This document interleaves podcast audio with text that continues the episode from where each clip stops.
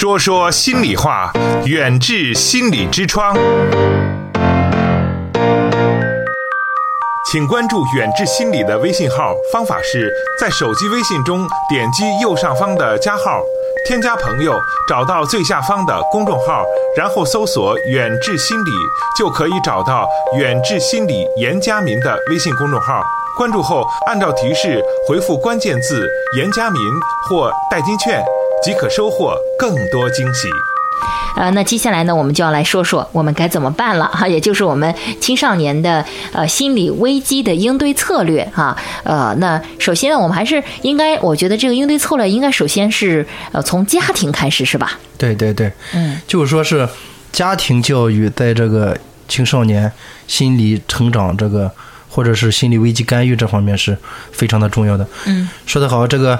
教育的好可以让孩子像天使一样可爱。嗯教育的不好，孩子也能像魔鬼一样的可怕。嗯也就是说，还是那句话，成人比成才更重要。嗯，成人比成才更重要哈，对对对健康的哈，身体健康、心身心健康的这样的一个人，嗯，对，在孩子在成长过程中，我们一直坚信一个观点，就是说，孩子他只不过就是个孩子，他无法成为圣人。也就是说，孩子的成长他快不得，因为成长它是一个慢慢长大的过程，对，也是说是一个不断犯错、纠错的过程。嗯就说这些家庭教育问题出现了，就是说一旦出现，它无一不与我们这个成人焦虑有关。你看，我们谈到这个孩子还没有暴露问题，但是我们的家人首先焦虑起来了，哦，孩子还没焦虑，大人先先焦虑了。啊开始焦虑哈，嗯嗯，家长的这个过度焦虑，在客观上就可能给孩子造成一个没有安全感，没有被尊重。所以说，我们再次向我们这个呃社会也好，像我们这个未成年人的这个孩子的家长说一句话，就说还是说成人比成才更重要。嗯嗯，在我们家庭教育过程中，我们很重要的一点就是说是怎么去做，就是倾听。倾听这一块儿，说看似很简单啊，我们怎么去倾听？怎么能听到孩子真正心里的一些东西？或者是重要的一个一个观点，就是我们陪伴着孩子去成长，要体验孩子在成长中的乐趣，真正的去理解孩子，和孩子像朋友一样的去成长。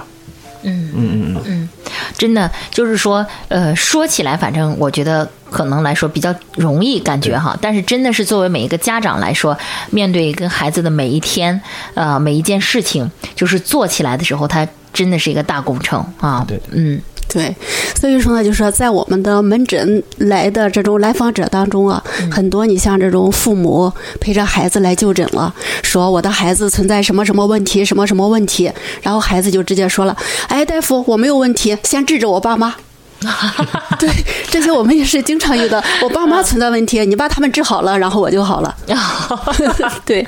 所以说呢，这种孩子没有焦虑的时候，然后父母先焦虑了。嗯。哦，确实确实是存在一个过程。真的是，可能真的是父母有问题，根就是在根上，然后可能父母的问题解决了，可能孩子还真没什么事儿。对，所以说好多这种家庭教育存在问题，但是父母他没有觉察。嗯对孩子意识到了，然后一孩子的在孩子身上表现出来了，但是父母还没有意识到。嗯所以就说，在我这种近二十年的这种从医过程当中啊，也耳闻目睹了这种家庭教育的一些种种的失败。你像是一个个这种健康快乐的孩子呢，走向这种那个自杀犯罪，其实那些孩子呢，都存在着一个共性的问题，他们呢就是缺少来自父母、学校和社会的真爱。就说在我们以往人们的心目当中，弱势群体呢，一定是定位在你像生活在最底层的这种老百姓、实业工人。其实呢，我们说真正的弱势群体应该是我们三亿多的未成年人，他们什么最弱呢？我们说心理健康是最弱的。所以说，你像你成年人可以通过努力改变自己的这种心理环境，但是孩子们他做不到呀。嗯对，另外呢，就是说我们以升学考试为中心的这种教育倾向，也让很多青少年呢成为了这种失败者。就是说，在对青少年的教育中呢，我们你像重智轻德，只重视他们的学习成绩，嗯对，然后忽视了这种道德的培养，这样的教育倾向呢，容易忽视这种人格的发展、道德的培养，所以说呢，就导致孩子呢这种行为呢出现很大的偏差。另外就是说，我们这个社会吧，对这种青少年的这种法治观念培养的不够。就是说，你像当很多青少年去伤害别人的时候，他自己是没有法治观念的。就是你像在中国，年满十四周岁的孩子就开始负有这种刑事责任了。但是孩子在做这种冲动伤害别人的事情的时候，他是没有这个概念的，他不知道，哎，对他不知道他的行为是要受到惩罚的。嗯，对，嗯，对，特别是前段时间谈到的这个杀尸案，嗯，啊，对吧？这个孩子这个冲动行为，可能他根本就不了解这个冲动带来的这些后果。所以说，我们就是说，如何使青少年避免和摆脱这种心理危机，使我们这个孩子们能够健康成长，也就是说，是我们每一个父母应该注意或者思考的问题。对，所以说呢，就是说，在我们家庭教育当中呢，我们就是说，爱心是我们孩子的一个必修课。就说你像错误的家庭教育呢，会一次又一次的把孩子送上绝路。其实呢，这种家庭教育的实质呢，就是改变父母自己，关心孩子，尊重孩子，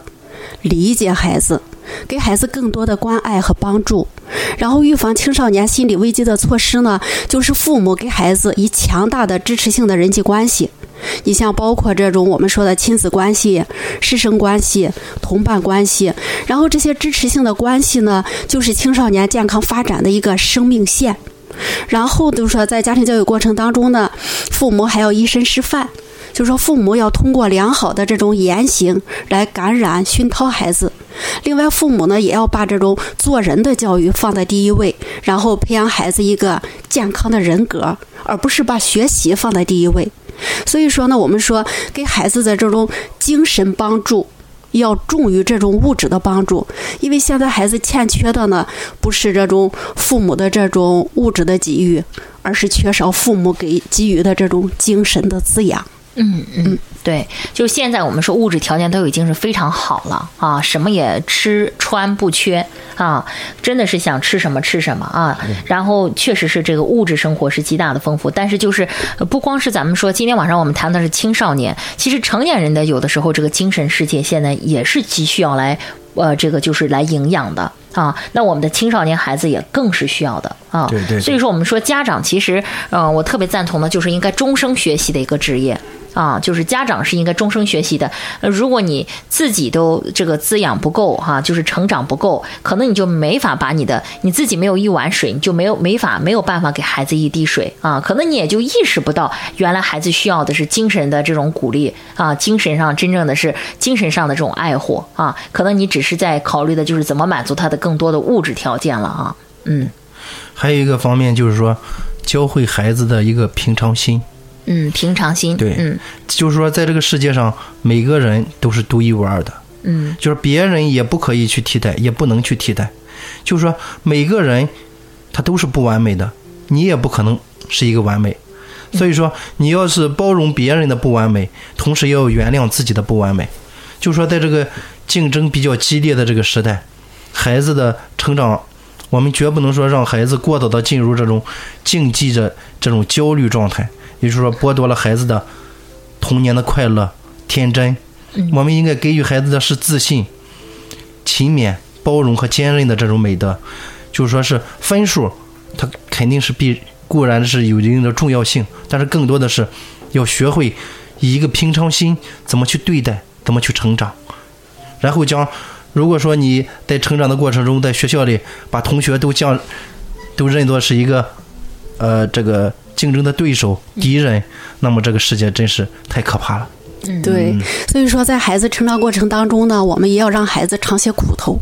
就是说每个人的成长呢都是疼痛的，而中国的很多父母呢常常会包揽孩子的一切，就说家庭条件再好，也要让孩子吃些苦，因为孩子将来的人生路还是非常漫长的。然后就说我们谁又能回避得了孩子在将来出路上出现的这种曲折和艰难呢？你父母你是没法代替的。必须要让孩子自己去尝试，自己去成长。对，也就是说，我们要是从注意这个家庭精神环境的建设上，我们要给孩子更多的安全感、温暖感，让他们感觉到父母的爱。就说夫妻做到从来不当着孩子的面去争吵，让孩子出现的问题，在任何时候我们要先取得一致的意见，然后再去帮助我们的孩子。就说，并且在这个教育孩子前啊，先听孩子陈述情况，我们要给予适当的表扬。也就是说，我们鼓励表扬要及时，就是说给孩子建议的时候，也不能用过激的话，让孩子一个容易接受的一个语言，然后在他们成长过程中提供更多的这种帮助。远志心理用中医打开中国人的心灵之窗。对，刚才呢就说我们说了一下这种家庭的教育问题，然后接下来呢我们说要给孩子呢进行一个生命的教育。我们说在孩子成长的过程当中呢，生命教育一定是贯穿始终的。首先呢要把生命教育贯穿始终，孩子越是面临压力，越要强调生命的价值、人生的价值和人生态度的一个教育。你像学校、家庭和社会教育呢，要以培养青少年健康人格为核心，不要把眼光呢只是盯在这种成绩的增长上，而是要关注人格的发展和形成。经常和青少年呢讨论一些人生的大事和人生的经验，在交流当中呢，给孩子灌输一些正确的价值观，让孩子就说在遇到这种那个危险的时候，或者在冲动的时候，让孩子懂得珍惜自己的生命，同时呢，也要尊重他人的生命。嗯，对，嗯，就是说。在家庭当中，作为父母来说，哈，咱们这个第一监护人，那不要仅仅是聊成绩，是吧？这次考的怎么样？下次要怎么努力继续考？哈，当然，我们说成绩是体现了一种目前的一个学习状态，它也很重要。但是，如果你仅仅只是聊学习，我觉得让谁也会觉得是特别的枯燥的啊，特别的这个没有意思的是吧？我妈妈和爸爸除了只关心学习，就不关心我到底是怎么一回事，想什么，我的朋友是谁，是吧？我目前的呃这个好伙伴是谁，对吧？我喜欢什么，对吧？嗯，那么我觉得也应该聊一点，因为特别是像呃初中和高中的孩子，他们已经是挺懂事儿了啊，很多道理应该是呃去跟他们讲去谈，我觉得他们应该能够明白和理解啊。对，嗯因为在这种那个青春期吧，他们的这种世界观也好，价值观也好，它是在形成，但是他这时候呢还没有定型。嗯就说我们父母的这种言传身教，对孩子呢，父母的这种引领，对孩子这种价值观、世界观的形成，还是起到很大的一个作用的。嗯对。另外呢，就是说我们再就是说到这种学校了，就是说在青春期转型阶段呢，也是一个人格被认同的一个过程，然后是对过去这种角色的一个置换。就说这个年龄阶段的青少年呢，他们希望能够得到社会、家长和老师的认同。当青少年发生心理疾病的时候呢，家长和老师一不留神，就很可能会忽视。就是说，现在部分孩子呢存在以自我为中心，生活自制能力特别差，然后心理承受能力特别差的一些问题。当遇到这种困惑的时候，他们会用这种极端的方式来解决问题。所以说呢，我们说培养孩子的一个心理适应能力很重要，这就需要家长特别留心，也需要学校呢做好这充分的一个心理的这种辅导。嗯那像这种是不是我们家长可能遇到这种情况的话，家长可能现在比如说呃有什么样的方法可以去培养吗？就生活当中，比如说您举个例子或怎么样去培养一下啊，他这种的就是啊目前的您说的这种情况啊、嗯。就生活当中的，比如孩子，呃，就是他，呃，独生子女啊，平时的话就是这个很啊、这个一个孩子嘛，啊，有有四个，家里有爸爸妈妈哈，还有还有老人四个老人啊，那么他可能就是比较自私。遇到事情可能处理起来的话，都是呃很极端的一种方式。那么在家庭当中的话，作为父母来说，如果孩子遇到了这种情况的话，他有没有一些好的方法，然后能够去改变一下呢？嗯，在临床上也有这样的例子。你说在家庭当中吧，如果就说那个家长父母遇到这种孩子的这些很严重的这种行为问题呢，首先呢，我们要坐下来跟孩子交流，就说孩子他在行为背后。他是有原因的，所以说作为一个家长呢，我们不光是看到孩子的这些极端的这些这些行为，我们要读懂孩子这些行为背后的原因，他原因是什么？我们只有读懂了孩子背后的这些原因，我们针对原因，我们再来进行一个协调，给孩子的一个沟通，对，这样是比较好的。就前段时间，我一个朋友给我打电话，然后呢，他的孩子呢是上高高一了吧，然后是出现了这么一个问题，孩子呢在学校里他是身体不好。啊，有点拉肚子，身体不好，吃坏东西了，然后他就请假不上晚自习了。嗯，不上晚自习他就回家，然后老师呢就给他爸爸妈妈打电话说你儿子身体不好，他请假回家了。然后当时那个老师打电话的时候应该是晚上在六点半左右，然后爸爸妈妈就在家一直在家等等等，然后一直等到九点钟，然后孩子还没回来。对，在接近九点半的时候孩子回来了，孩子回来以后。爸爸妈妈第一句问的就是：“你为什么这么晚回家？”嗯，然后孩子的反应就是：“你们为什么不问我为什么这么早回家呢？因为孩子正常下晚自习是晚上十点半到家，嗯，然后他现在九点半到家了，提前一个小时。哎，提前一个小时，说你们为什么不问我为什么这么早到家呢？”嗯，所以家长，你像他给孩子关注的是你为什么这么晚回家？家长关注的问题是七点老师给我打电话，嗯，到九点半的时间，你这两个半小时你干什么去了？嗯嗯，对。但是孩子关注的层面是我身体不好，我需要得到父母的关爱，嗯，对吧？你为什么不问我为什么这么早到家呢？你是因为身体不好，然后你提前回来了？嗯，所以说父母跟孩子交流，他就不在一个层面上。嗯，真的，对，就没读懂孩子这个行为背后的原因是什么。嗯，对，所以说我们在遇到这种孩子出现这种极端的行为啊，还有情绪的突然爆发的时候，我们一定要读懂孩子行为背后的原因。嗯，这个真的是非常非常重要的。嗯，对嗯嗯，好的，好，呃，那我们最后还有一点时间哈，就是刚才谈到的是学校啊，家庭应对心理危机的方式是吧？啊。那么接下来最后一点时间的话，我们是不是呃也是就是嗯把这个就是干预的方法哈，就应对策略，然后再简单的来说一说呢？啊，其他的还需要今天晚上再继续补充的内容。嗯，就是说是就呃危机方面的这个问题，包括一个我们平时忽略的比较多的，就是性危机的这个问题。嗯就是说是在中国这个传统观念里，这个性是什么？那性教育内容又是什么呢？嗯。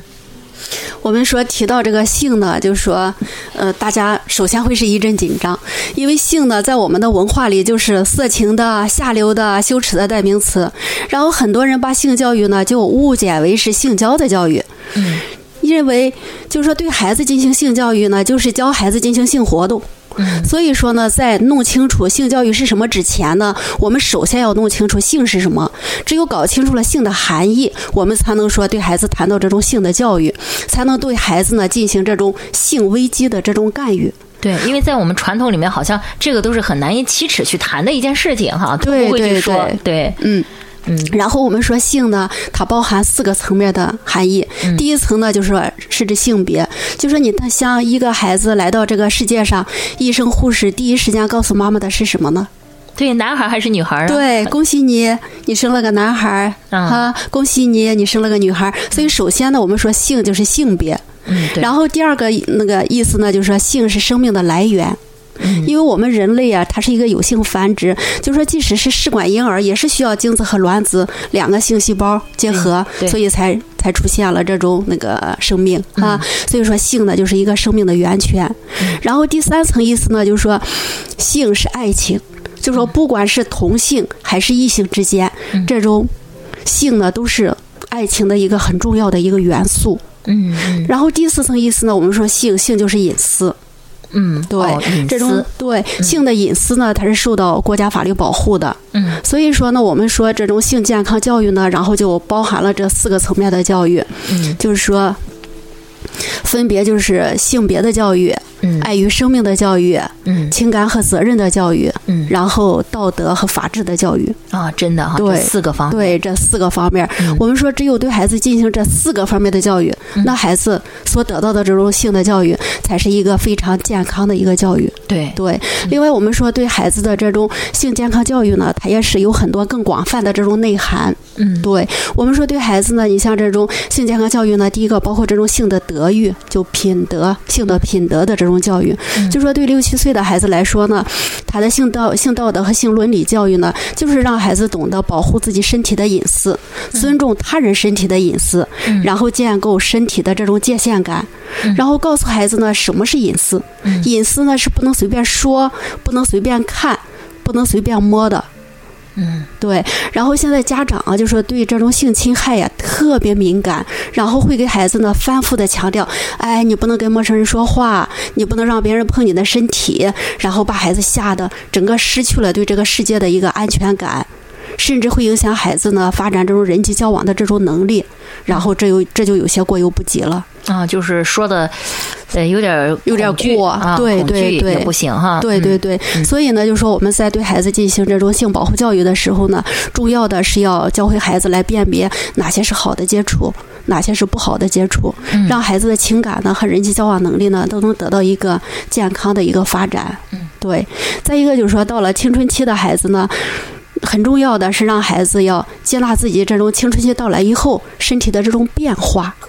对，因为对于这个年龄阶段的孩子们来说呢，他们已经多多少少的知道了自己青春期会发生什么样的变化，但是呢，很多孩子呢还是处于这种一知半解的状态。并且呢，就是说很多孩子从心理上并不接纳自己身体的这种变化。你比如说女孩这种乳房的发育，然后当女孩乳房发育的时候呢，很多女孩呢她会就出现这种含胸勾腰，然后不承认自己这种呃乳房的这种发育，然后厌恶自己的这种胸部发育。再比如说这种女孩的月经，然后孩子呢会认为这是身体的污物，然后由此呢会讨厌自己的身体，有一部分呢甚至会出现这种不接纳自己的性别，哎，就这做个男生多好啊，男生不用来月经啊。其实男生呢到了青春期以后，他也照样会遗精的。啊，对你别说，嗯我觉得我们在上学的时候嗯，真的会有一些女孩子这么想，觉得自己可烦了，挺羡慕男孩子的。对呀、挺羡慕男孩的，所以他会就会出现不接纳自己的这种性别。嗯，对但是我们说，男孩进入青春期后呢，他就会出现这种遗精，嗯所以说我们需要为孩子们讲解这种遗精的一些科学的知识，嗯同时呢，还要告诉孩子遗精后啊，你要注意清洗自己的生殖器，嗯要换洗内裤。就是说，由于在我们传统的文化当中，你像对孩子遗精经呢，都是一些负面的一些言论，然后会给孩子呢带来很大的一些精神压力。就是说，一方面孩子正常的这种发育要出现遗精，一方面孩子呢又担心自己遗精呢会损伤身体，所以说呢，我们我们要教给孩子来进行辨别，让孩子知道什么是正常的和不正常的这种遗精。然后就说我们说这种辨别的方式是怎样的呢？就说在正常学习和生活状态下出现的这种遗精，就顺应了这种生命的节律，能够调节生命的平衡，有益于身心健康，这就是正常的这种遗精。然后如果这孩子是故意看一些带有这种情欲描写的这些小说和电影，嗯。看色情的视频或者图片，然后刺激身体引起这种性的欲望，引起的这种遗精，就是不符合生命节律的，它有损身体健康，这就是不正常的遗精。就说有了这个辨别标准以后啊，孩子就清楚了，就能减轻一部分孩子对这种性发育带来的这种困惑。嗯，对，这是非常重要的嗯，这是非常重要的。男孩、女孩这两方面来谈哈。对对嗯对，对，这也是我们节目当中第一次来谈到的咱们青少年的这种的心理健康的这个问题哈。呃，谈到了非常重要的哈，青少年对这个性的我们这个健康教育哈，呃，也是一个普及吧。可以说今天晚上也是哈，可能收音机前的很多的，作为不管您的孩子现在是三岁还是十三岁，我觉得都非常重要啊。可能之前的时候我们的家长也没有经过这么系统的一个 一个培训哈，所以今晚上也是一个，我觉得也是给广大听众的一堂普及课哈，青少年心理健康的一个普及课啊。听到我们这期节目，我相信大家像以往一样，也会有非常大的一个收获哈。嗯，